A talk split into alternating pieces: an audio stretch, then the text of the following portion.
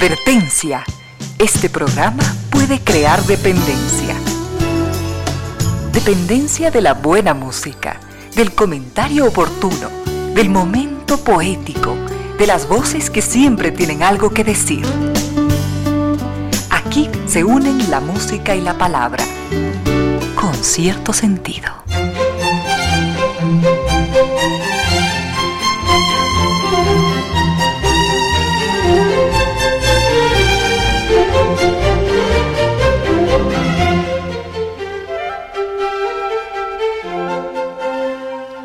3 de la tarde y 5 minutos. Bienvenidas, bienvenidos. Gracias por sintonizar Radio Suceso 101.7. Gracias por compartir esta suerte de música, comentarios y entrevistas. Y ojalá, ojalá al final de la jornada, como siempre, podamos imaginar con estos favores que la fantasía nos hace, podamos imaginar que hemos rendido un real, justo y merecido, merecidísimo homenaje a la inteligencia, a la sensibilidad, a la autoestima, a la confianza, a la alegría de vivir y siempre, siempre a las grandes luchar de todos donde quiera que nos encontremos, a las ganas de luchar por una vida más digna en lo individual y en lo colectivo. Y en esa tarea de cada tarde, de cada jornada, de manera generosa, inteligente, leal, nos acompañan ustedes con sus correos a estas casillas en las direcciones sociales.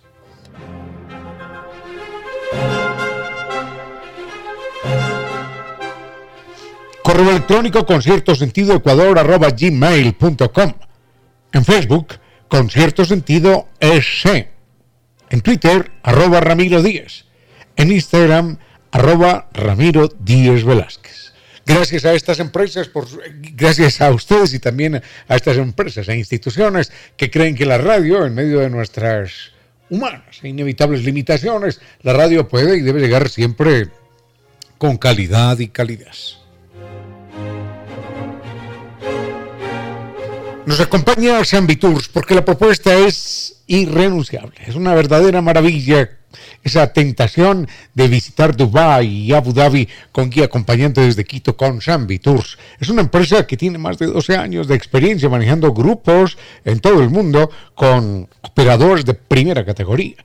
Así que vamos a vivir toda la belleza de Dubái, de Abu Dhabi, y vamos a conocer lo que es un safari por el desierto con toda su adrenalina. Vamos a vivir un crucero en el río Dubái con, con ese espectáculo de luces, de rascacielos iluminados. La ciudad de Ferrari nos espera, nos espera la mezquita de Abu Dhabi, nos espera el mercado de oro más grande del mundo, y este próximo año lo vamos a recibir con con fuegos artificiales y con una cena absolutamente inolvidable, cinco estrellas, al estilo Dubai.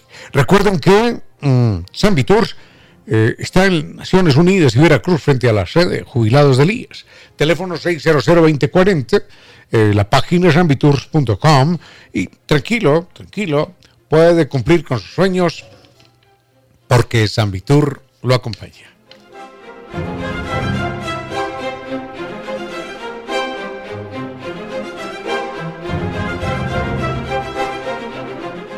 Se acabó ese problema que antes nunca, nunca tuvo solución. El problema de la humedad por capilaridad ascendente.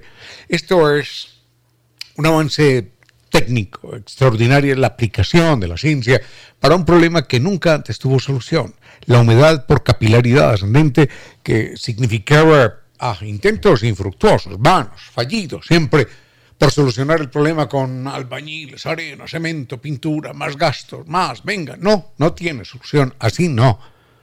Pero Kibli garantiza de por vida la solución del problema. Así que comuníquese con ellos, no más, eh, no más gastos, no más propiedades desvalorizadas, no más ambientes enfermizos. La página es www.novatecnica.com, el mail ecuador.novatecnica.com y los teléfonos 098 2605 88 y 098 81 85 798.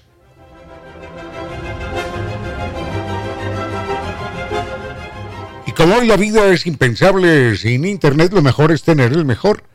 Simple, simplemente la idea es cambiarnos a NetLife, que es seguro, de ultra alta velocidad, que también nos ofrece productividad y atención personalizada.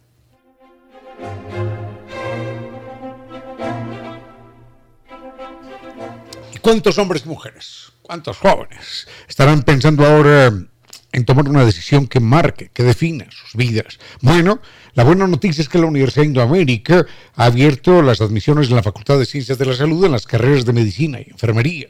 Esta es una facultad con una planta docente de alta formación profesional. Allí, el Centro de Simulación Médica de Clínica y también el de Robótica serán todo un icono porque, mm, porque serán laboratorios de entrenamiento con escenarios reales. Laboratorios y simuladores robóticos de la más actual tecnología. Cada estudiante podrá elegir después una especialidad de la medicina para, para aumentar sus conocimientos y para definirse vocacionalmente. Mayor información en la página indoamerica.edu.es. Las matrículas están abiertas en medicina y enfermería. Recuerde, la Universidad de Indoamérica le hace llegar a usted este mensaje porque usted, usted nació para triunfar. Además del campus en Ambato, el campus en Quito está en la, Machala y Sabanilla, Quito Norte.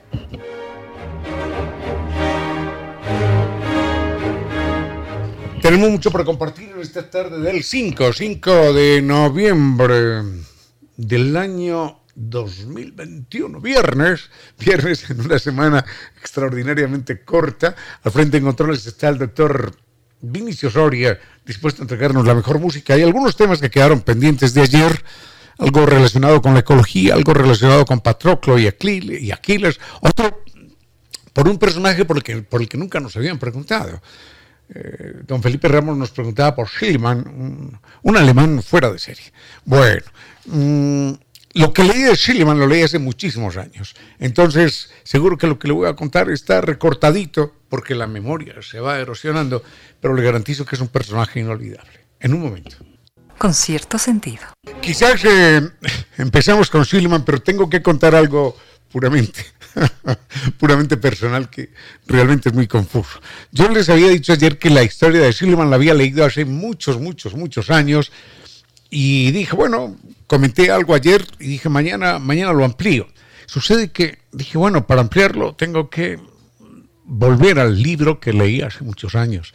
Y, estuve buscando en aquel libro convencido de que estaba en ese libro. Y curiosamente busqué de manera exhaustiva y no, no, no era ese libro. Y entonces me estaba preguntando hasta hace un minuto, ¿dónde, dónde, dónde, dónde fue que lo encontré? Y. Esas jugarretas de la memoria, ¿no? De repente me acuerdo que no, que no era en el libro que estuve buscando, sino en otro libro de Indro Montanelli que se llama La historia de los griegos. Y allí Montanelli, que es un escritor italiano muy bueno, muy bueno, es un escritor eh, con tendencia de derecha, tenía tendencia de derecha, dicen. Pero, pero más allá de eso, es un estupendo historiador. Entonces, es en el libro de Indro Montanelli, Historia de los griegos, donde viene la historia completa de Schliemann. Así que hoy cuento un poquitito del personaje y una serie de detalles curiosos que sé que, no aparecen por ahí en, ninguna parte, pero que están en ese libro de, de Indro Montanelli los estaremos compartiendo el lunes para dar espacio a otros temas. En un momentito invitamos a este personaje que es, sin duda alguna, el, más extraordinario arqueólogo que el mundo haya dado por su vocación, por su temperamento, por su convicción, por su, por su deseo inamovible de hacer las cosas. Este es un personaje de novela, pero de la vida real. En un momentito lo invitamos. Con cierto sentido. Cuando uno habla de este personaje que se llamó Heinrich Schliemann, es un, es un monumento de ser humano, sin duda alguna. Eh, recordábamos ayer que era un niño muy pobre y su padre, cuando este niño cumplió ocho años, inclusive pobrecito, tiene fiebre y no se puede levantar de la cama eh, el día de su cumpleaños, su padre le regala un calendario que era lo único que podía regalarle. Eh, su padre era un, además un pastor protestante, ¿no? un predicador, pero era un tipo extraordinariamente culto y a la vez extraordinariamente pobre, lo cual significa que eh, en medio de todo era también extraordinariamente honesto, porque no utilizaba nunca las supuestas o las limosnas de los fieles para, para su uso personal. Vivía una vida extraordinariamente precaria y el padre le regaló este calendario con una imagen de Atenas allí, las ruinas, y muestra a Eneas, al famoso guerrero, huyendo porque la ciudad ya está tomada por los griegos. Bueno, así que este niño queda terriblemente impresionado y le pregunta al padre si, si esa ciudad existe. Y le dice, mm, existió, pero ya no existe. Y, y donde quiera que esté, está enterrada por el polvo de los siglos. Y él dice que quizás fue la fiebre, pero los llevó a decir algo. Dice, bueno, yo seré el niño que, que por encima del polvo de los siglos sea capaz de desenterrar a Troya. Te lo, te lo prometo, padre. Y el padre pensó que simplemente el niño estaba delirando, y quizás estaba delirando, pero que el delirio se le convirtió a él después en una obsesión. Y, y lamentablemente el niño no pudo estudiar. Su padre lo sacó de, la escuela cuando tenía 11 años y desde los 11 años hasta los 15, 16 años, trabajó en algo verdaderamente feroz. Trabajaba en una bodega cargando y empacando productos y trabajaba desde las 5 de la mañana hasta las 10 de la noche, por cuatro monedas y por un plato de sopa. Allí hizo todos los oficios posibles e imposibles y él cuenta que, aunque nunca más volvió a saber nada de Troya, un día, esta es una casualidad maravillosa, un día entra un, molinero borracho a la bodega y este molinero borracho, curiosamente, empieza a recitar los versos de los poemas de Homero, pero no los recita en alemán, sino que los recita en griego. Y el niño dice, yo, yo quedé tan alucinado porque era la música más bella que había escuchado en mi vida. El idioma griego, esos versos, esa cadencia, no entendía una sola palabra, pero decidí aprender griego. Cueste lo que costare, decidí aprender griego. Y en efecto, tiempo después, renuncia al trabajo porque dice, aquí voy a seguir trabajando desde las 5 de la mañana hasta las 10 de la noche por un plato de sopa.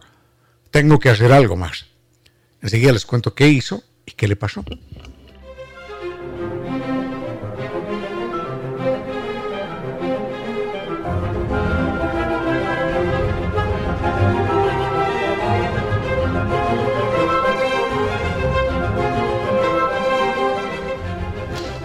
Usted que está a punto de tomar una decisión fundamental en su vida acerca de su futuro, recuerde que la Universidad de Indoamérica ha abierto admisiones en la Facultad de Ciencias de la Salud, en las carreras de Medicina y Enfermería.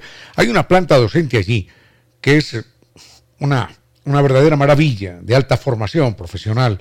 Por otra parte, hay que recordar que el Centro de Simulación Médica de Clínica y Robótica será un ícono porque serán laboratorios de entrenamiento con escenarios reales. La malla curricular está considerada como una de las más modernas de América Latina. Laboratorios, simuladores robóticos de la más actual tecnología. Cada estudiante podrá elegir después una especialidad distinta en medicina para continuar con su, con su formación profesional. Mayor información en la página indoamerica.edu.ac. Las matrículas están abiertas ¿eh? en medicina y enfermería. La Universidad Indoamérica le envía este mensaje a usted porque sabe que, que usted nació para triunfar. El campus en Quito, en La Machala y Sabanilla, Quito Norte. Con cierto sentido. La vida de Heinrich Schliemann, porque nos preguntó ayer don eh, Felipe Ramos, es una vida verdaderamente extraordinaria y le agradezco mucho que me haya preguntado por este personaje, que nos haya preguntado por este personaje, porque nunca nadie lo había hecho y es un hombre verdaderamente extraordinario en todos los sentidos.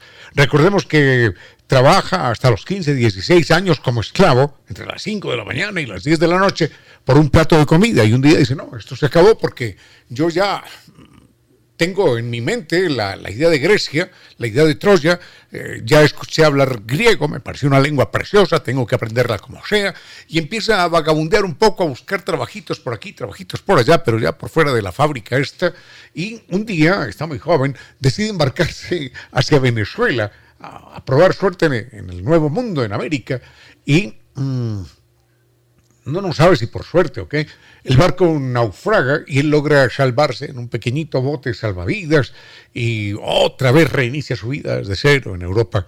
Al poco tiempo se le ve ya como comerciante, eh, pero ya es un hombre de 20 años y está comerciando distintos, distintos productos, entre ellos oro, y empieza a ganar mucho dinero. A los 20 años, este es un muchachito maravilloso que no pudo estudiar en la vida por pobre, y a los 20 años ya hablaba siete idiomas, dominaba siete idiomas.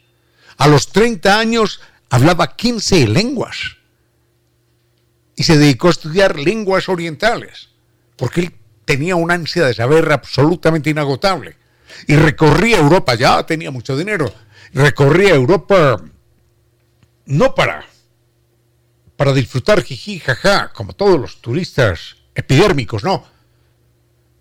Recorría Europa de museo en museo, buscando, leyendo, aprendiendo, estudiando, preguntándose y así se casó en algún momento con una señora rusa de mucho dinero, se divorcia de ella y después se casa con una jovencita griega, claro. Él tenía que casarse con una jovencita griega para completar su sueño de Grecia y a los hijos les, ya hablaba griego, por supuesto, y a los hijos les pone nombres de, no me acuerdo qué, pero nombres de personajes de la Grecia antigua, de, de las historias de Homero. Y un día decide viajar a una colina que hay en Turquía donde él sospechaba por sus lecturas que estaba enterrada Troya. Y hasta allá llegó. Ya era un hombre en esa época multimillonario. Era banquero, era poderoso, tenía propiedades en California, en los Estados Unidos, tenía eh, propiedades en Cuba, en, el Caribe, en varias islas. Era, era un potentado mundial. Es un hombre multi, multimillonario. Y tiene en esa época unos 50 años, quizás, cuando decide, bueno, ahora sí, ya, ya tengo el dinero que necesito, no quiero conseguir más porque para mí el dinero me va a servir para cumplir mis sueños. Mi sueño no es tener dinero, el dinero es un medio para cumplir mis sueños. Entonces viaja a Turquía y dice, aquí voy a encontrarte Troya, aquí te voy a encontrar. Y enseguida les cuento lo que pasó.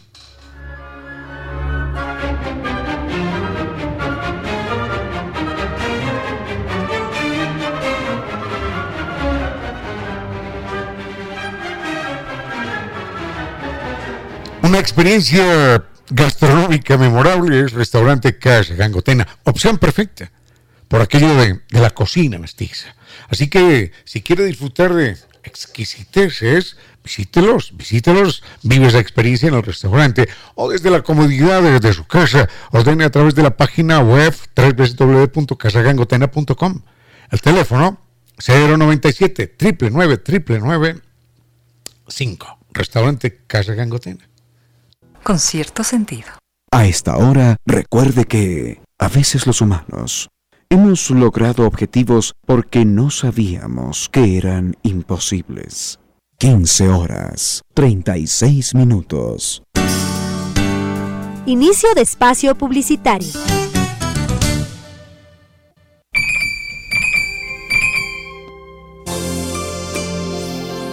Dame cobijo con toda la ternura que te he prestado. En pocas palabras, la poesía dijo, Dame cobijo con toda la ternura que te he prestado.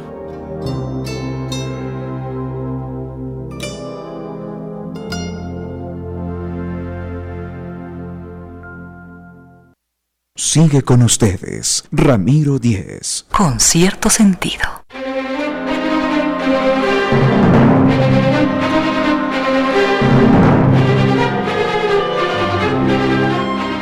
Ecuador es un país de, de, muchas tradiciones gastronómicas. No todos los países de América Latina tienen esas tradiciones tan ricas, tan variadas que tenemos en Ecuador.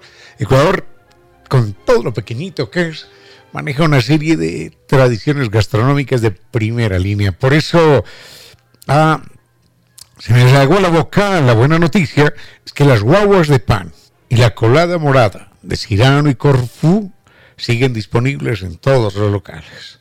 Así que esta es una tradición que hay que disfrutar y lo podemos hacer, podemos disfrutarlo hasta el 21 de noviembre. Estamos a cinco, nos quedan dos semanas, dos semanas, pero mientras más pronto mejor para disfrutar las la colada morada y las guaguas de pan, las de sal y las de dulce. Sirano y Corfú, verdadera exquisitas. Volvemos en un momento. Ah, y cerramos lo de, lo de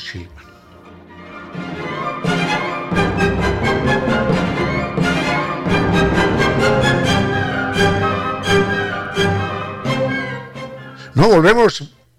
Dame, dame un momentito y volvemos enseguida con. con Silliman. Pero voy a ver si, si tengo. Sí, sí, tenemos tiempo de comentar otros asuntos pendientes. Con, en un momentito con cierto sentido.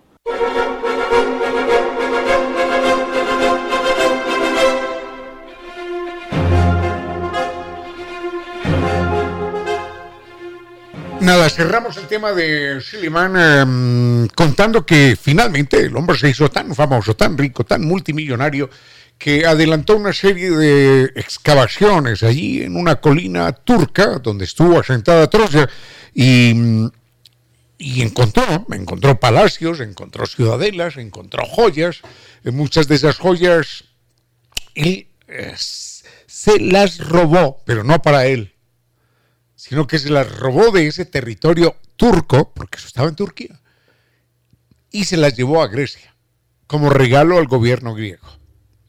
Entonces, en un momento dado, el gobierno turco descubre que, que el tipo está robando bienes arqueológicos, bienes patrimoniales, históricos, y le mete una multa de aquí a la luna y le dice, no, no, no vuelve, no vuelve aquí a pisar este territorio.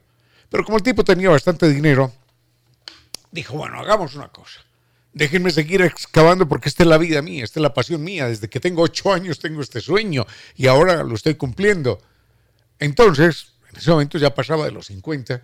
Entonces, ¿de cuánto es la multa? Ah, de tanto. Bueno, aquí tienen. Toma. Diez veces más. Les pago la, multa diez veces más. Pero no solo eso, sino que estas joyas, que ustedes no sabían que existían, se las dono al, al Museo de Estambul. Allí están, allí están exhibidas todavía, por suerte.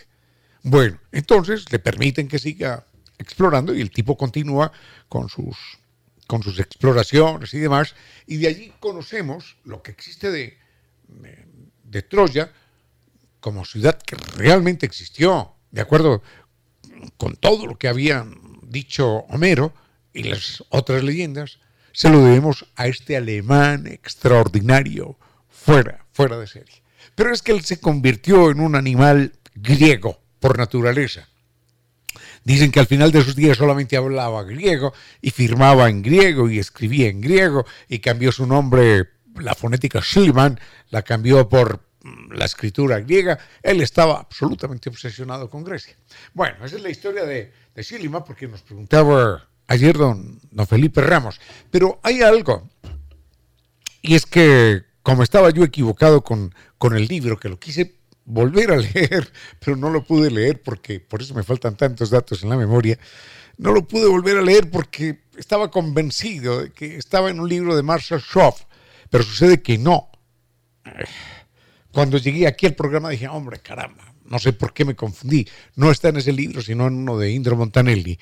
Eh, de Marshall Schoff hay una historia que no me han preguntado por ella, pero vale la pena comentarla en un momentito.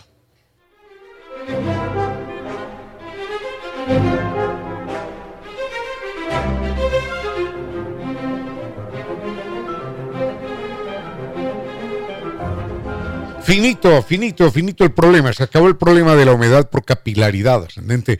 Así que si usted en algún momento intentando eliminar este problema contrató eh, albañiles, arena, venga, compre arena, cemento, pintura, o vuelva a refaccionar nada. Usted sabe que a los 3, 4, 5, 6 meses volvió a aparecer la, humedad con, con catastróficos resultados. Hoy ya no.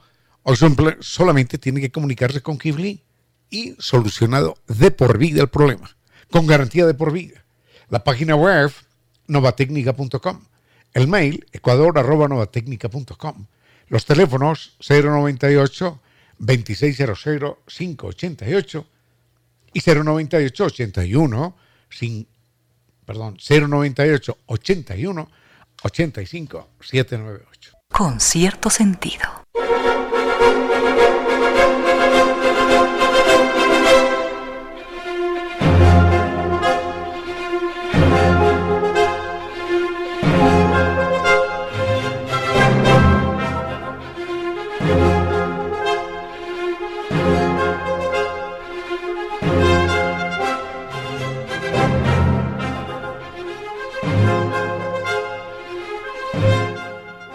A ver, veamos esto. Antes de pasar con esa historia poderosa de un señor que se llamó Marcel Schoff, un judío que, murió extraordinariamente joven, políglota también, eh, al igual que, que Silliman, era un hombre, bueno, Silliman había sido muy pobre, pero Marcel Schoff eh, era realmente rico y entonces se pudo dar el gusto de leer, de estudiar, de trabajar, lo mismo que, que después eh, se dedicó a trabajar en lo que quería, es decir, en la arqueología.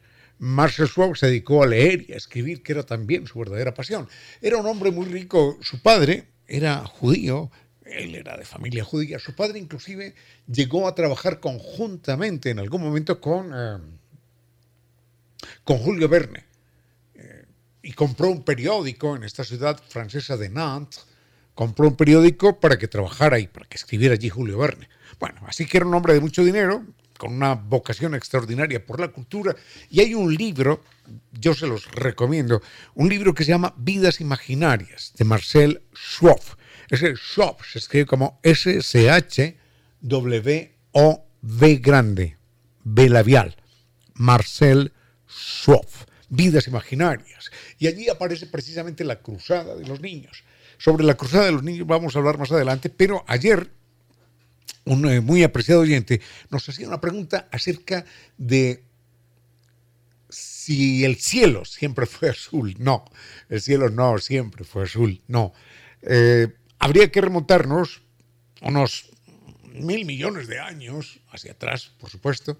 Eh, habría que remontarnos mil millones de años para entender cómo era el mundo en aquella época y cómo era el planeta Tierra y cómo fue cambiando el color. El color del, del agua de mar y el color y el color del cielo también, por supuesto. Pero este viajecito de un millón de años, de mil millones de años, lo hacemos en un momento.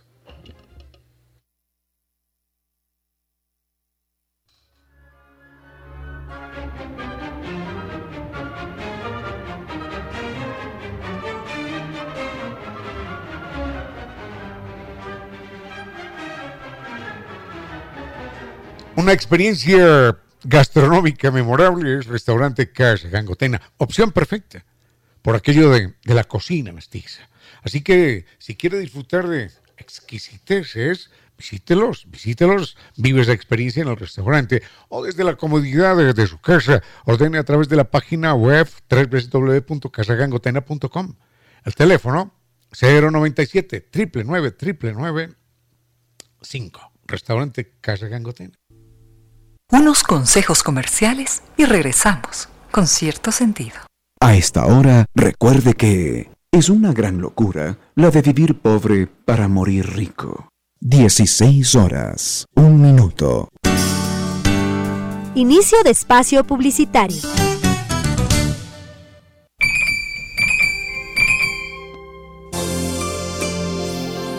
Son tus silencios, cataratas de luz que se te escapan En pocas palabras, la poesía dijo, Son tus silencios, cataratas de luz que se te escapan.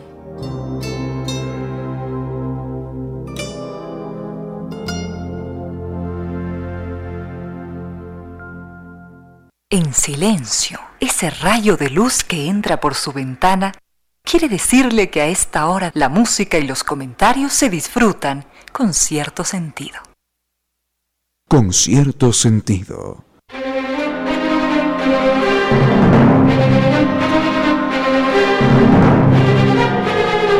Ayer nos preguntaban si el cielo siempre fue azul. No, por supuesto que no.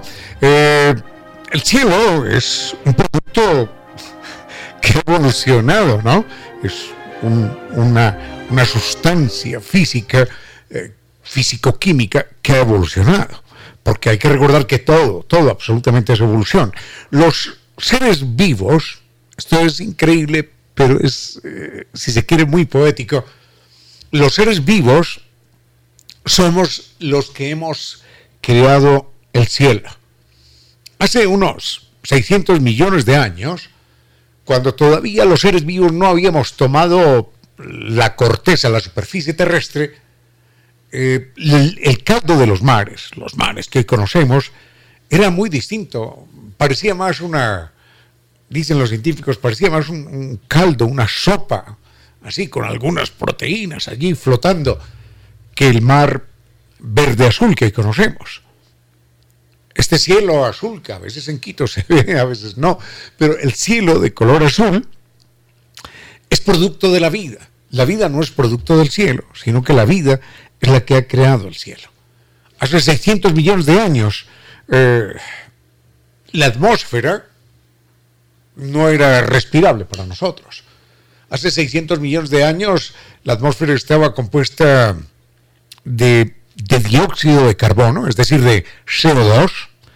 Estaba compuesta de, de vapor de agua, la temperatura era muy alta. Y era muy alta porque ese CO2 que hoy nos asusta con el cambio climático y que lo estamos generando, ese CO2 era muy abundante en aquel entonces, el dióxido de carbono. Y paralelamente con el dióxido de carbono también había metano, que es un gas que retiene también el calor. Por eso es el problema de las vacas. Las vacas producen mucho metano en el proceso digestivo y el metano es 60 veces más potente que el dióxido de carbono acumulando calor. Por eso la ganadería es una amenaza para la vida en la Tierra, una amenaza planetaria, las vacas.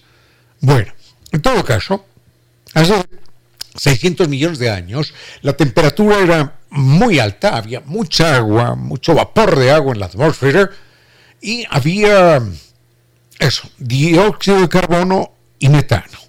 En un momento dado había también unas formas primitivas allí en, en el fondo del mar, no en el fondo del mar, a unos 60 metros de profundidad, y estaban allí ubicadas a 60 metros de profundidad porque el sol no tenía eh, la capa de ozono que hoy tenemos, el sol entraba y mataba a todo lo que estaba ahí cerquita. Entonces, si esas formas de vida hubieran estado un poco más arriba o hubieran tomado la superficie terrestre, entonces hubieran sido achicharradas por el sol como en un horno microondas. La vida no se hubiera dado. Por eso vivían allá, en el fondo, a 60 metros de profundidad, más o menos. Pero esas algas tomaban el dióxido de carbono, tomaban el carbono, lo convertían en materia, en materia orgánica, y el O2, el oxígeno, empezaron a liberarlo, lo defecaban. Era un producto, un subproducto del proceso.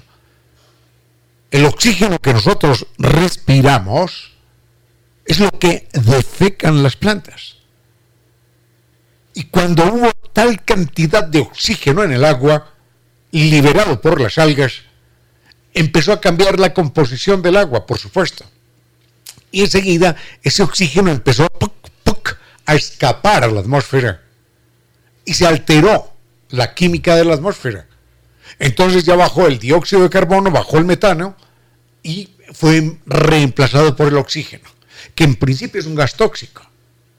Pero hubo una serie de animáculos de animalitos pequeños que en algún momento por una marea, pum, pum, quedaron en tierra firme y fueron capaces de sobrevivir con ese oxígeno.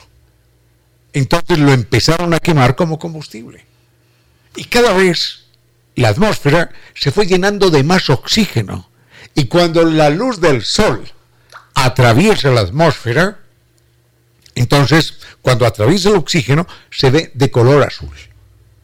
Es decir, el color azul es un producto de la incidencia de los rayos solares sobre el oxígeno.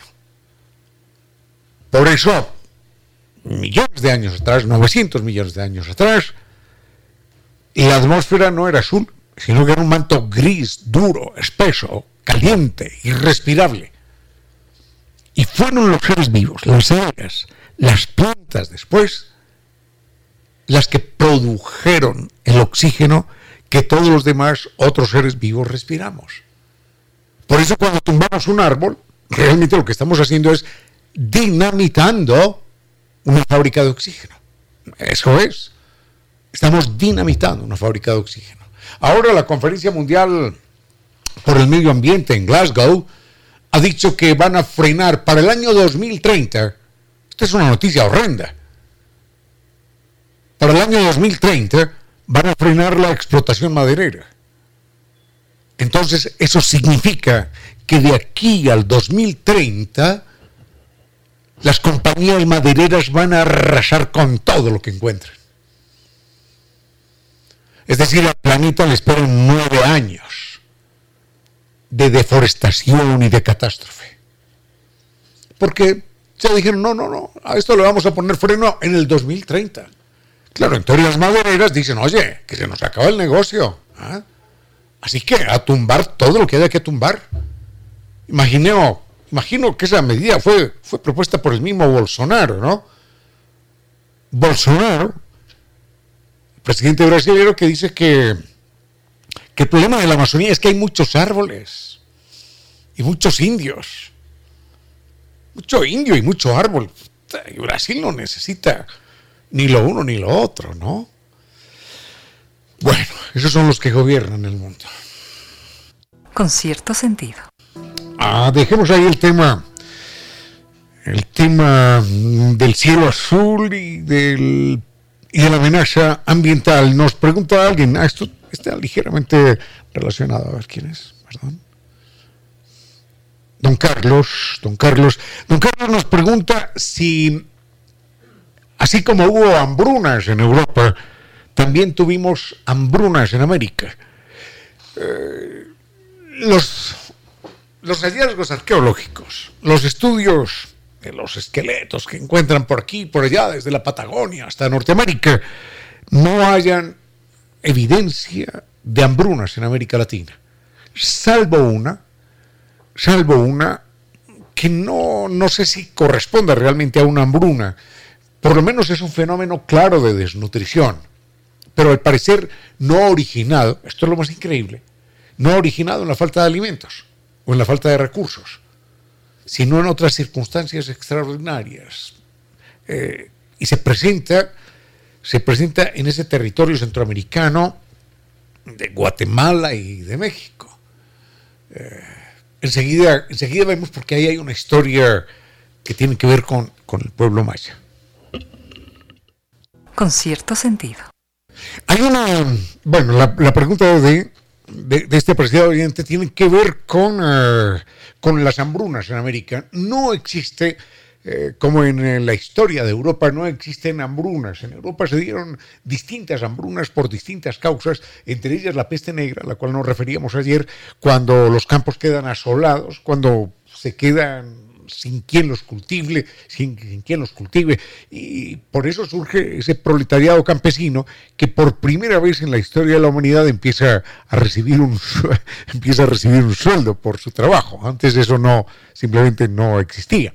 Bueno, en todo caso, en América Latina existen por lo menos rasgos arqueológicos que muestran que en la zona del Imperio Maya, y corresponde con la caída del Imperio Maya, en esa zona entre Guatemala y México, los restos que se hallan muestran que las personas estuvieron subalimentadas.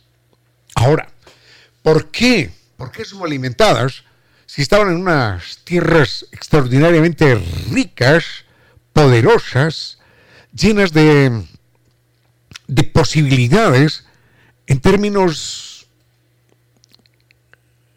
en términos eh, nutricionales, en términos de la, de la facilidad de conseguir alimentos.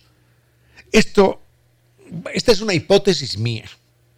No, no la he leído en ningún libro, pero estoy vinculando, en algún momento vinculé una serie de acontecimientos de la historia del pueblo maya con esa hambruna que se presenta y que representa a la vez el final de el final de, del imperio maya. El imperio maya era el más importante de América Latina. A mí me parece superior, pero digamos que parecido al imperio incaico. Pero en términos tecnológicos, científicos, astronómicos, matemáticos, nada se puede comparar, absolutamente nada se puede comparar con, con el avance del imperio maya. Era verdaderamente extraordinario. Ellos ya lo hemos dicho en Copán, por ejemplo, siglo X, estamos hablando siglo X. Ellos tienen una roca, una piedra grande donde están tallados los eclipses, anunciados los eclipses que se van a presentar a lo largo de la historia eh, durante los próximos 900 años. Esto, esto es verdaderamente maravilloso y lo consiguieron los, los, los mayas. Europa apenas se pone a la par de los mayas en el siglo XIX, nueve siglos más tarde. Europa consigue la sabiduría, el conocimiento astronómico de los mayas nueve siglos más tarde. Y entonces se pregunta uno, ¿por qué un imperio de estas dimensiones?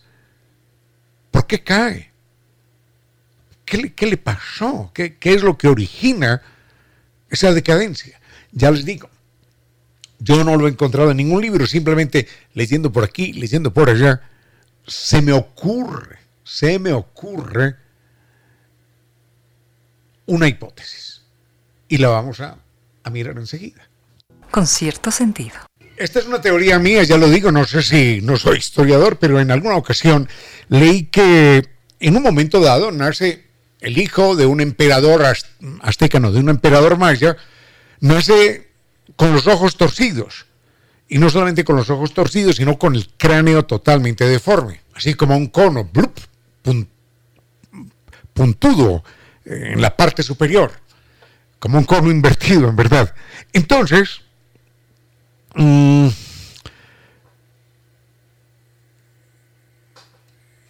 eh, sucede, desafortunadamente, que la gente se dedica, no sé si por orden del imperio, no sé si por, por imitar al rey, no lo sé, no lo sé, es un fenómeno de masas, la gente se dedica a hacerle lo mismo a todos los niños recién nacidos. Entonces a los niños que, recién nacían, les colocaban un juguete aquí, en, en, la punta de la nariz, arriba, en el puente de la nariz, donde se juntan los dos ojos, un juguetito negro con un hilo, y el niño era todo el tiempo mirando ese juguetito negro que se movía allí. Y claro, terminaban con los ojos torcidos. Pero no solo eso, sino que era aún más dramático el problema porque terminaron por aplastarle lentamente con tablones y con sogas las cabezas a los niños. El cráneo está muy, muy, muy, muy, muy maleable en ese momento. Y entonces les torcían el cráneo, se lo aplastaban así para que quedara puntiagudo en la parte superior. Obviamente, eso produce no solamente una malformación en los huesos del cráneo, sino una disfunción general en el cerebro. Entonces empiezan a nacer niños que son limitados en su capacidad craneana, limitados en su inteligencia. 80 años más tarde, después del nacimiento de este niño, se producen las más terribles hambrunas, porque claro, la gente era ¿cómo llamarlo, hombre? Con un marcado retraso mental. Y ya no sabían trabajar, ya no sabían cultivar la tierra, ya no sabían producir, ya no sabían absolutamente nada. Esa es una teoría que yo tengo al respecto. Yo no sé. Yo no sé si es correcta o no es correcta. Es una teoría que yo tengo al respecto. Entonces me imagino que la, decadencia y la hambruna que se cierne sobre el pueblo maya está originada precisamente en ese momento, cuando, cuando se empieza a dar toda una generación y la siguiente y la siguiente de personas con serias limitaciones en, la inteligencia, producto de que les aplastaban el cráneo a los niños. Entonces el cerebro obviamente no se podía desarrollar con todas las consecuencias. Es el único caso de hambruna que se conoce en América. Y esa hambruna coincide primero con el nacimiento del niño, un tiempo después, y en segundo lugar con eh, con, la caída del imperio, del imperio maya. Hasta ahí nada más el tema, no, no tengo más información. Eh, insisto en que esto es puramente especulativo de parte mía.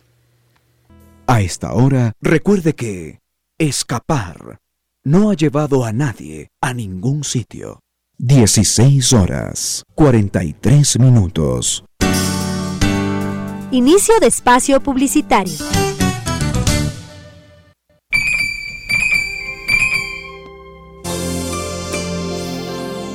Pasan las nubes y el cielo queda limpio de toda culpa. En pocas palabras, la poesía dijo, Pasan las nubes y el cielo queda limpio de toda culpa.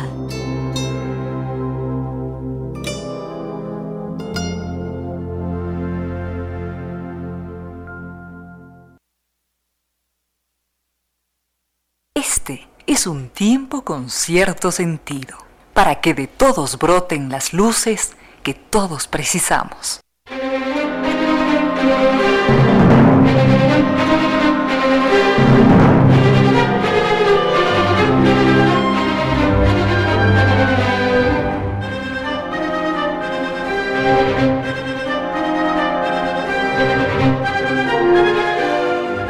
Muy bien, eh, alguien preguntaba por el Del Quijote estuvimos hablando en estos días y señalábamos que el Quijote es, eh, sin duda alguna, eh, un producto, un producto de aquella Europa convulsionada.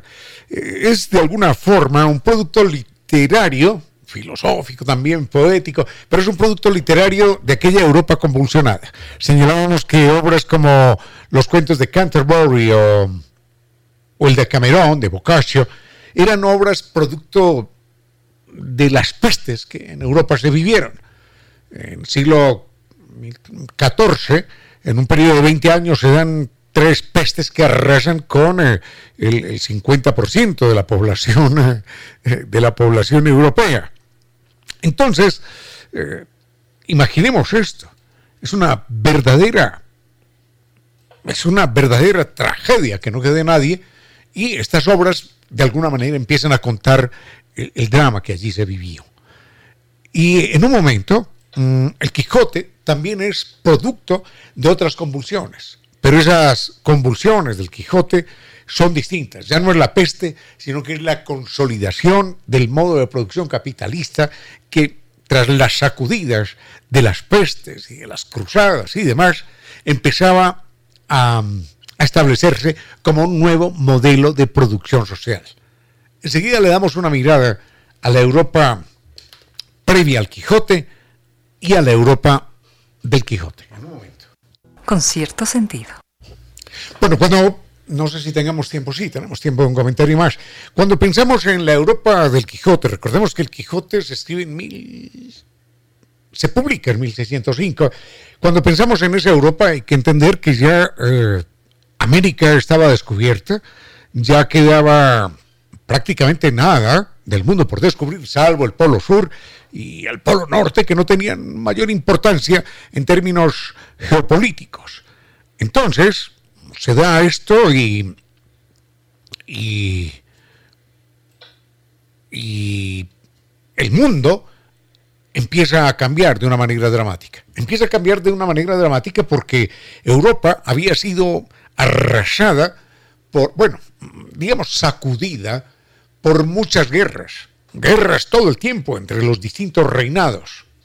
Guerras y presencia invasora de los mongoles, del Genghis Khan, de Atila, el imperio otomano, el imperio de, de, Magno, todo esto, sí, es cierto, hay que recordar que inclusive el Genghis Khan y llegan, llegan hasta Cataluña, por ejemplo, pero no cambian absolutamente para nada la circunstancia del pueblo, del pueblo europeo. Entonces, todo se había movido simplemente en la superficie, pero las relaciones de poder, las relaciones eh, del feudalismo, simplemente no, no existían, no se daban. Bueno, se mantenían intactas y no estaban sacudidas por, por, por las guerras, por los imperios, por las invasiones.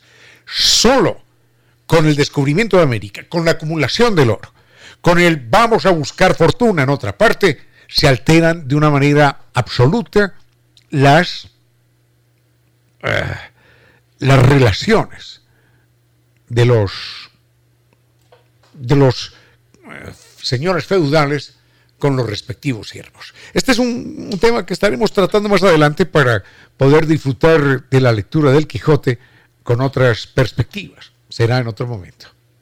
Con cierto sentido.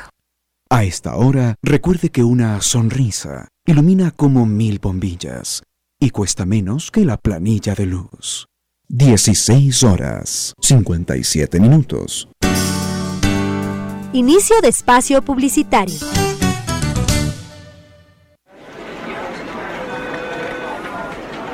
Yo llegaba deshecho del dichoso trabajo, harto del jefe terco y abusivo, de los clientes estirados y con aires de superioridad.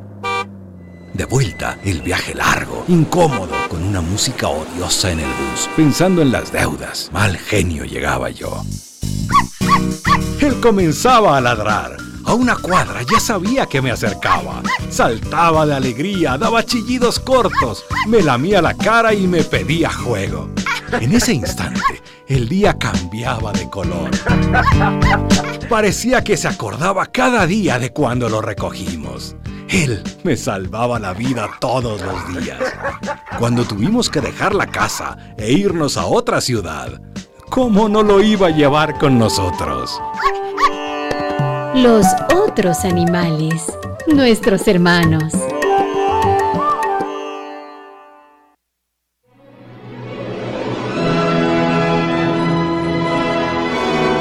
Y ahora bienvenidos todos a un vuelo de música y palabra. Bienvenidos a este espacio con cierto sentido, con Reina Victoria Díaz, para que disfruten de un vuelo de música y palabra.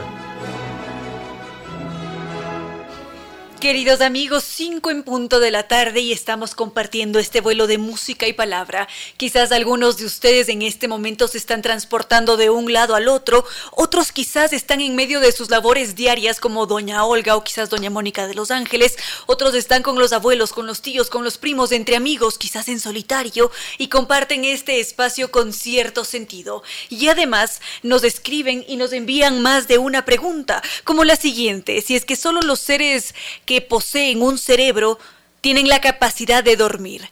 Esta es una actividad exclusiva del cerebro o podríamos encontrarla en otros organismos vivientes que no presentan cerebro. ¿Qué creen ustedes, queridos amigos? Con cierto sentido. Como siempre, muy agradecida con todos sus mensajes. Franklin Sura, también Damon. Está en sintonía Santiago Vallejo, que nos dice que está muy contento porque ha podido conectarse desde las 3 de la tarde. Entonces ha hecho todo un recorrido por los campos feudales, se ha encontrado con los otomanos, con emperadores, ha hecho un recorrido por la historia, como muchos de ustedes, queridos amigos, que tarde a tarde comparte con cierto sentido. Y ahora nos trasladamos de esos momentos históricos para conectarnos con el sueño. Nos habían hecho esta pregunta de si es que los seres con cerebro son los únicos capaces de dormir, si es que esta era una actividad exclusiva del cerebro. Y el sueño es un tema que siempre nos ha atraído de alguna manera. Algunos suelen decir que se entregan a Morfeo cuando van a entrar en ese palacio, en ese universo de los sueños. Y en las ciencias principalmente, se ha mantenido esta creencia de que únicamente los seres que presentan un cerebro pueden dormir, y ha sido una creencia ampliamente extendida, y a lo largo de los años.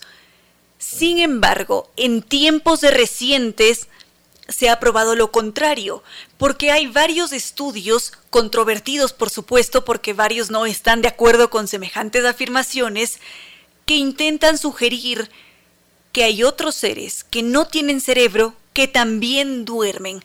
Porque si es que intentamos definir qué es el sueño, ¿cómo lo definimos?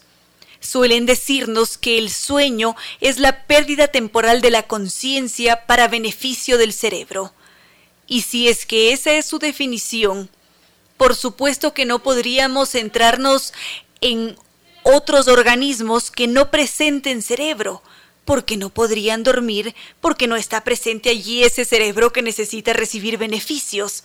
Entonces, lo que se ha concluido a lo largo de los años es que dormir es un acto muy evolucionado, exclusivo quizás de los vertebrados, de los seres humanos, de roedores, pero como ya lo habíamos mencionado, hay varios espíritus exploradores muy curiosos que les encanta generar, sembrar esa semilla del debate y que nos dicen por qué no esperamos un momento y revisamos estos estudios que se han hecho. ¿Por qué no indagamos un poco más y quizás estudiamos a una mosca de fruta o a un gusano redondo para tener nuevas luces al respecto y finalmente sí afirmar si es que únicamente los, los seres que tienen un cerebro duermen o no? Con cierto sentido. Seguimos, queridos amigos, gracias nuevamente por sus mensajes a Javi, a Cristian Navarrete, Daniel, Pavel, Paul, muchísimas gracias a cada uno de ustedes, también a Fabricio que está por allá en Madrid escuchándonos en este momento, en plena temporada de otoño y nos dice que extraña el sol. Y aquí en la capital, en Quito, ha habido un sol radiante y muchas veces son esos paisajes los que nos llevan a soñar inmediatamente. Pero bueno, ahora estábamos centrados en el sueño, si es que esta es una actividad exclusiva de los seres que presentan un cerebro o no. Y siempre desde hace mucho tiempo atrás hemos intentado comprender el sueño, precisamente porque hay varios trastornos que necesitan respuestas, soluciones. Hay varios individuos que no pueden pegar ojo a lo largo de toda la noche, duermen una, dos horas, otros han pasado días sin poder conciliar el sueño, algunos quizás duermen de forma intermitente y esto por supuesto es una verdadera tortura para esa persona, porque el sueño es necesario para al siguiente día tener energía, estar con toda la buena predisposición para cumplir con las actividades que tengamos por delante, para estar mucho más activos, porque caso contrario estamos decaídos, no rendimos de la misma forma. Entonces, ante estos inconvenientes, se intentan buscar respuestas y soluciones. Y es por ese motivo que existen varios estudios, principalmente se han hecho con seres humanos, también con otros animales, y es más, gracias a esos diferentes estudios que se han hecho en el reino animal sobre el sueño, Ahora sabemos que las vacas duermen de pie o que los murciélagos duermen 20 horas al día, que en cambio los grandes elefantes, los salvajes principalmente, duermen dos horas al día y que cada uno de esos seres tiene sus propias etapas de sueño, así como nosotros también. Y otro dato que se ha descubierto con estos estudios sobre el sueño es sobre los pulpos. Nos dicen que los pulpos con estas etapas de sueño normalmente ellos empiezan a cambiar de color conforme avanzan en esas etapas del sueño. Entonces termina una, el pulpo cambia de color y así se mantiene.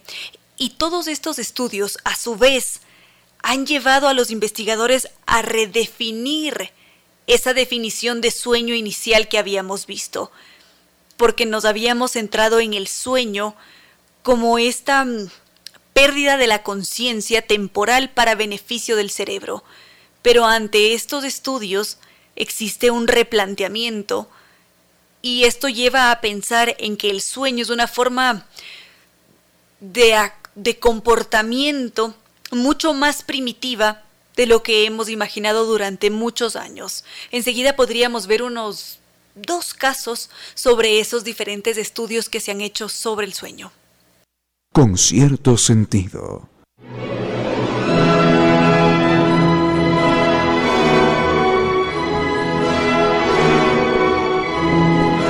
Gracias a Santiago y a cada uno de ustedes que comparte estas tardes con cierto sentido, que se deja envolver por la música, por la palabra, que empieza a conocer también esos diferentes estudios que se desarrollan en la actualidad sobre diferentes temas científicos. Ahora estábamos centrados en el sueño, brevemente, y nos preguntábamos si es que esta es una actividad exclusiva de los seres que presentan cerebro.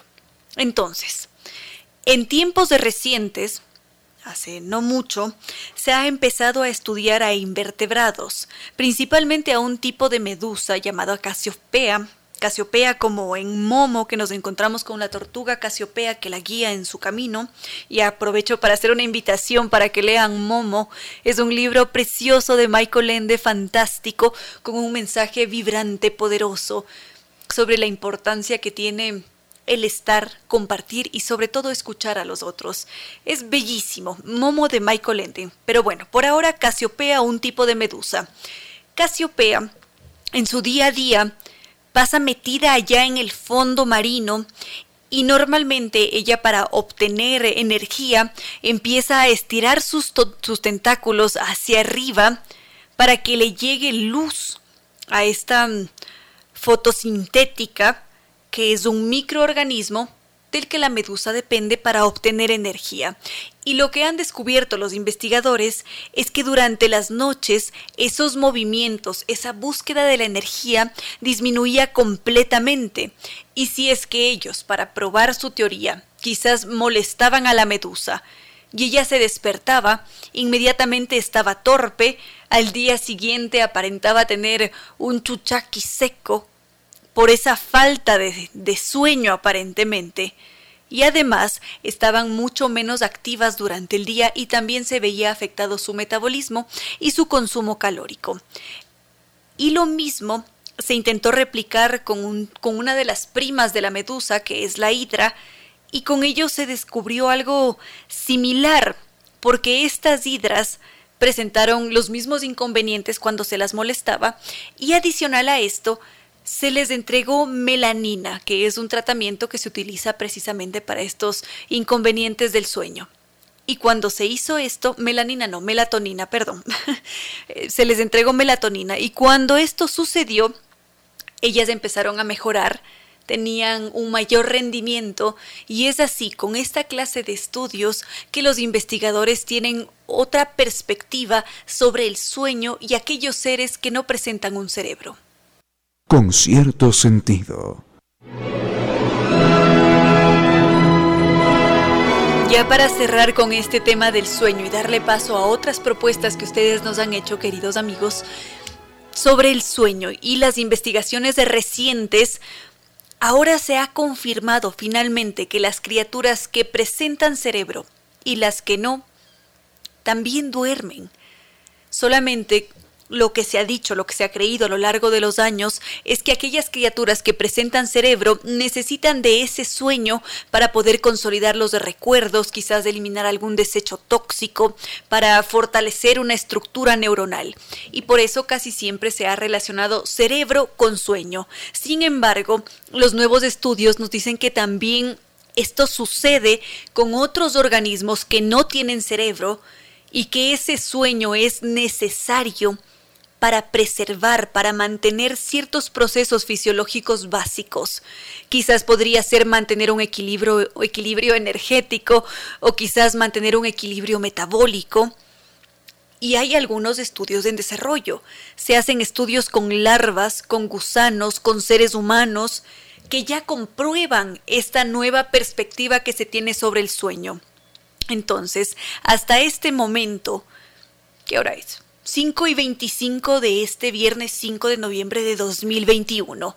Hasta este punto, todavía hay varios científicos que se resisten a esta nueva propuesta sobre el sueño.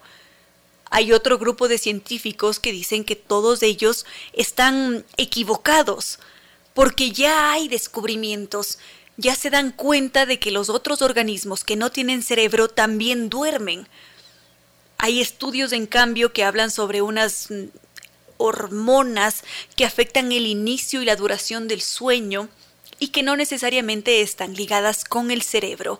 Entonces, todos estos nuevos descubrimientos empiezan a dar pistas, permiten armar de una mejor manera el rompecabezas del sueño y evidentemente nos van a ayudar a todos nosotros cuando los investigadores logren descifrar quizás algún trastorno del sueño que se podría hacer, desarrollar alguna solución a aquellos problemas que muchas veces nos incomodan, porque seguramente algunos de ustedes en algún momento han presentado quizás un trastorno del sueño, quizás lo tienen actualmente y por ese motivo estas investigaciones son tan importantes.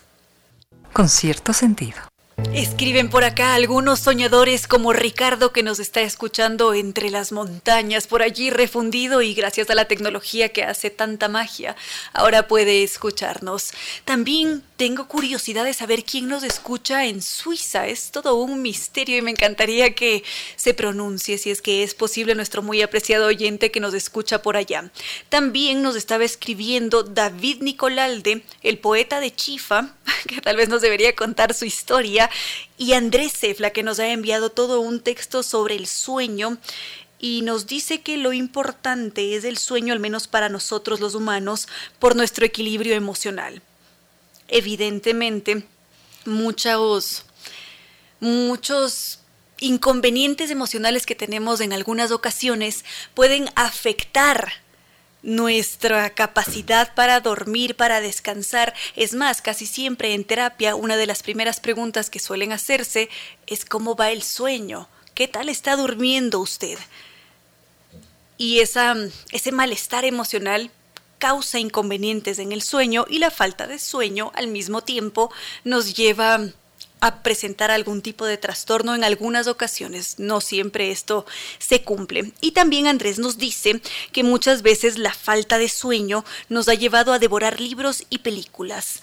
Por supuesto que sí. Y también la falta de sueño, ya que estamos en estas, han dado paso a grandes creaciones como Kafka ¿Cuál era la rutina de Kafka? Él siempre daba un paseo, salía a caminar, daba un paseo nocturno después de haber cenado con su familia, y más adelante, cuando ya eran 10, 11 de la noche, él se sentaba a escribir y podía hacerlo hasta las 4 de la mañana tranquilamente o quizás no dormir.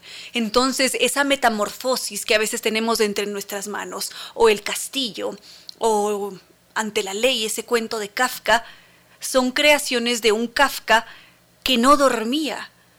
Mientras, o quizás Tolkien.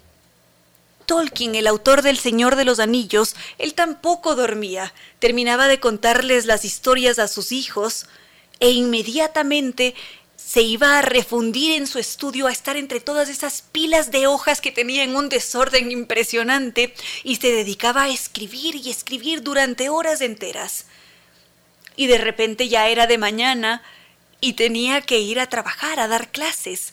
Entonces muchas veces por esa falta de sueño, ahora nosotros disfrutamos de grandes obras, mientras que habrá otros escritores que necesiten de esas horas de sueño para poder producir de una gran manera a lo largo del día.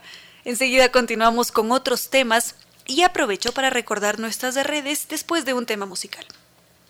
Con cierto sentido.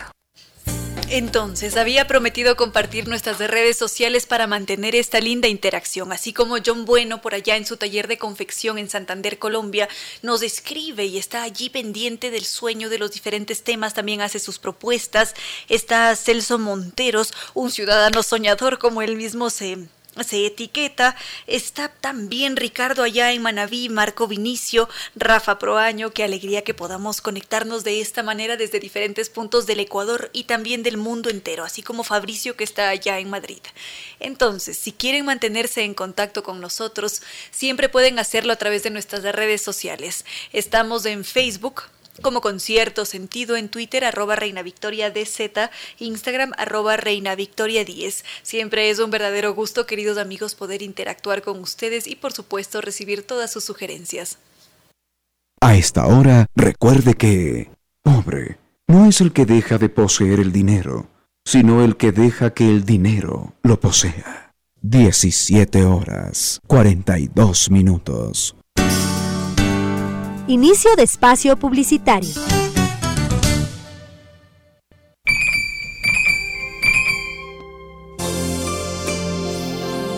Los que caminan sobre ríos de vino a veces flotan.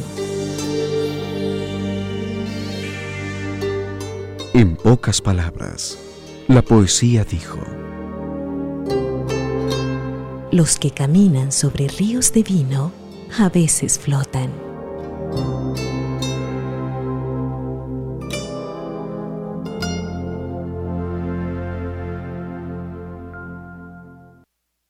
con cierto sentido.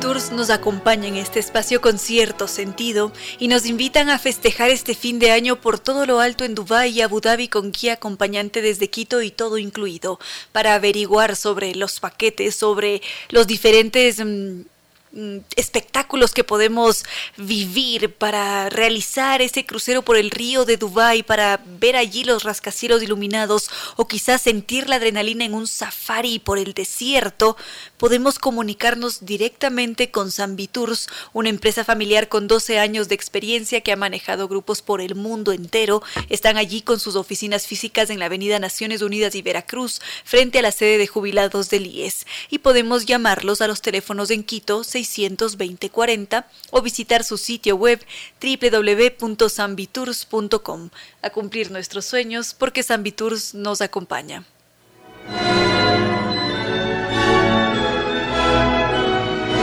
Escucho que están entrando por allí sus mensajes. Había revisado una propuesta de Daniela que se preguntaba por Aristófanes. ¿Quién fue este personaje en la historia?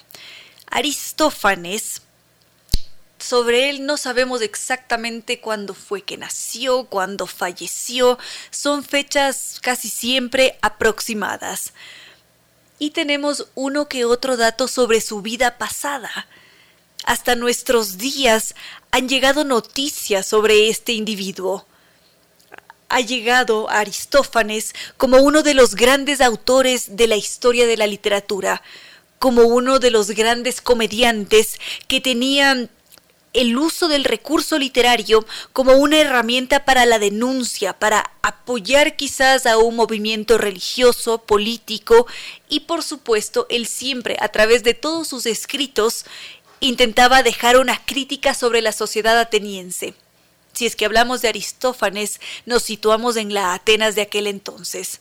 Y este ser era muy respetado por esta capacidad que tenía para manejar la ironía, el sarcasmo, pero al mismo tiempo era un poco mm, repudiado por algunos, porque Aristófanes era un hombre más bien conservador y sobre todo en lo, en lo referente al pensamiento.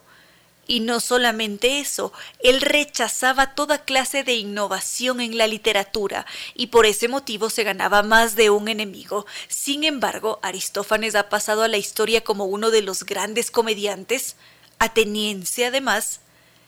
Y algo curioso, Aristófanes no ha sido el único Aristófanes en este mundo. Este es uno de ellos. Enseguida conocemos al otro. Con cierto sentido.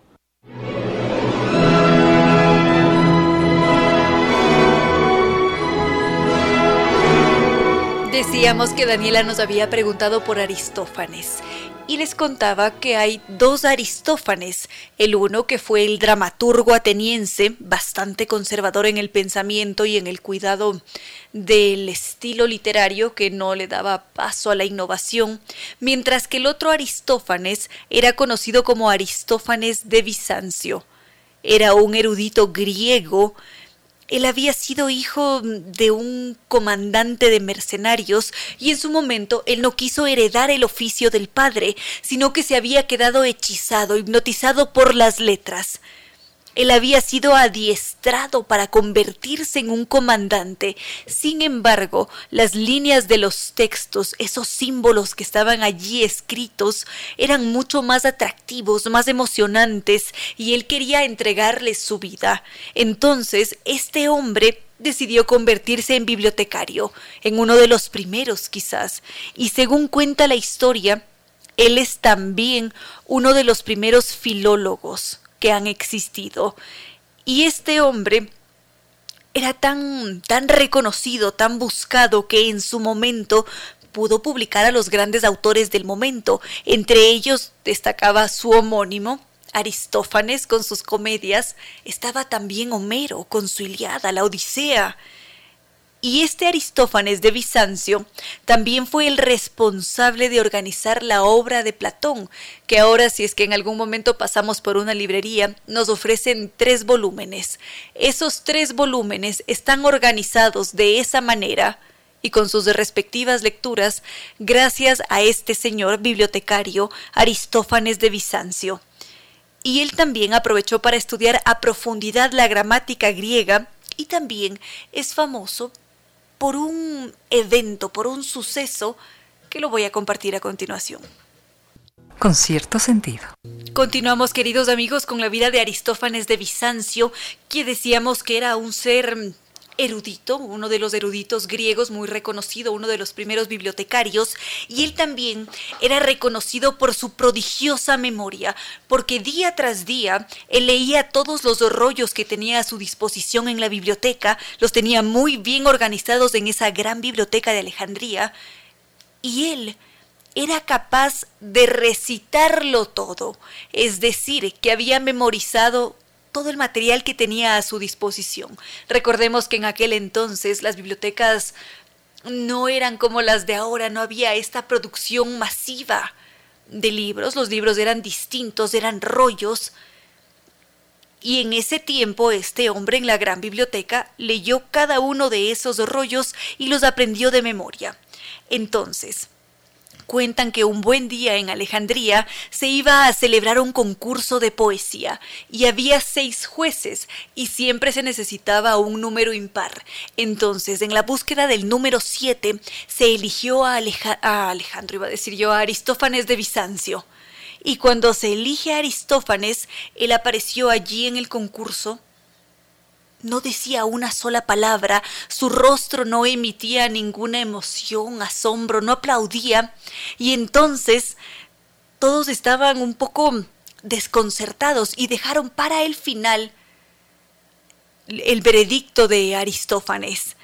Entonces, ya cuando finalizó el concurso y había muchos aplausos, vítores, Aristófanes finalmente se pronuncia y él llegó a decir en ese momento que entre todos los participantes, solamente uno de ellos no era un farsante, porque el resto había hecho trampa.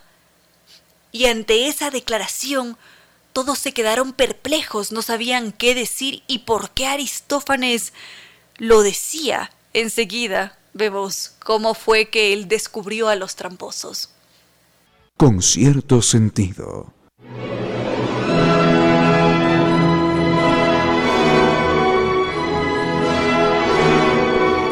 Ya para cerrar con Aristófanes de Bizancio y esa memoria prodigiosa que tenía, nos habíamos quedado centrados en por qué o cómo más bien Aristófanes de Bizancio había tenido esta capacidad para decir entre todos los participantes de este concurso de poesía, solamente uno de ellos no es un tramposo.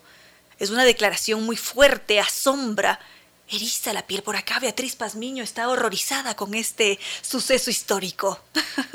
Pero en todo caso, este hombre, como tenía esa memoria prodigiosa, se levantó en silencio, fue hasta la gran biblioteca de Alejandría, sacó uno por uno los rollos en los que se encontraban esos relatos que habían sido declamados durante el concurso de poesía. Entonces, de todos los participantes, solamente uno había presentado una creación propia. Y si es que esto se supo, fue gracias a esa memoria prodigiosa de Aristófanes de Bizancio un extraordinario personaje en la historia que vivió hace mucho tiempo atrás. A veces ni siquiera llegamos a imaginar cuánto tiempo ha pasado, cómo contamos ese tiempo, cómo habrá sido esa época en la que Aristófanes transitaba por esa gran biblioteca y leía día a día esos rollos, enriquecía su conocimiento y terminó convertido en el gran erudito griego. Ese fue Aristófanes de Bizancio. Con cierto sentido. Queridos amigos, hemos llegado ya al final de este programa de viernes 5 de noviembre de 2021. Ha sido un verdadero gusto poder compartir con ustedes, con Rafa, con Andrés, Mel, también Ricardo que está ya en Manaví, Joel, Vía Pazmiño, también el doctor Córdoba en controles allí al frente entregando entregándonos una estupenda selección musical. Qué alegría poder transportarnos en el tiempo, queridos amigos, liberarnos, a veces eso soltar, dejar que nuestra imaginación vuele y transportarnos hasta otros mundos, como también lo ha hecho Roberto con nosotros esta tarde. Gracias a cada uno de ustedes siempre por mantenerse en contacto, por seguirnos a través de nuestras redes, Facebook con cierto sentido, Twitter arroba Reina Victoria DZ, Instagram arroba Reina Victoria 10. Siempre es un verdadero gusto poder compartir con ustedes como lo repetimos cada tarde. Y también, por supuesto, queremos agradecer la presencia de estas destacadas empresas. Tours es empresa familiar con 12 años de experiencia que ha manejado grupos por el mundo entero, que nos invita a festejar este fin de año por todo lo alto en Dubái y Abu Dhabi con guía acompañante desde Quito y todo incluido. Por supuesto que ellos trabajan con operadores de primer nivel. Además, Todas las salidas están garantizadas y respaldadas con guía acompañante desde Quito. Para mayor información siempre podemos visitar las oficinas físicas en la Avenida Naciones Unidas y Veracruz frente a la sede de jubilados del IES o llamar en Quito al 620-40 o visitar el sitio web www.sambitours.com a cumplir nuestros sueños porque Sambitours nos acompaña. También estuvo con nosotros Nova Técnica, Kibli de Nova Técnica con sus dispositivos que nos permiten liberarnos de los dolores de cabeza que produce la humedad, los diferentes tipos de humedad. Está allí Kibli de Nova Técnica para hacer un diagnóstico y darle una solución para siempre. Para contactarnos, su correo electrónico ecuador.novatecnica.com, página web www.novatecnica.com o los números de teléfono 098 2600588 o 098 81 85 798 y NetLife, ese internet seguro de ultra alta velocidad que siempre nos garantiza productividad, seguridad y atención personalizada. Y la Universidad de Indoamérica que está en curso con su proceso de admisiones en la Facultad de Ciencias de la Salud con las carreras de Medicina y Enfermería. Conocemos ya que mm, la Facultad de Ciencias de la Salud cuenta con una planta docente de alta formación profesional, con una malla curricular que es una de las más modernas de Latinoamérica, laboratorios y simuladores de robóticos de última tecnología. Para encontrar toda la información al respecto, podemos visitar el sitio web www.indoamerica.edu.es. Las matrículas ya están abiertas en medicina y enfermería, también otras carreras. Universidad Indoamérica nos recuerda que todos nosotros hemos nacido para triunfar. Están allí en su campus en Quito, en la Machala y Sabanilla, Quito Norte, y también el campus de Ambato. Y ya en este punto, 6 y 12 de la tarde de este viernes 5 de noviembre de 2021, por favor, que todos tengan un maravilloso fin de semana, a extremar precauciones si es que van a salir por la noche, siempre si van a tomar por allí una copita de vino, mejor no transportarse en el automóvil a extremar precauciones siempre, a cuidarnos. Muchas gracias queridos amigos por haber compartido esta tarde con cierto sentido. Gracias por sus mensajes y ya en este punto no queda más que decirles que no fue más por hoy. Que tengan un maravilloso fin de semana y será hasta este próximo lunes.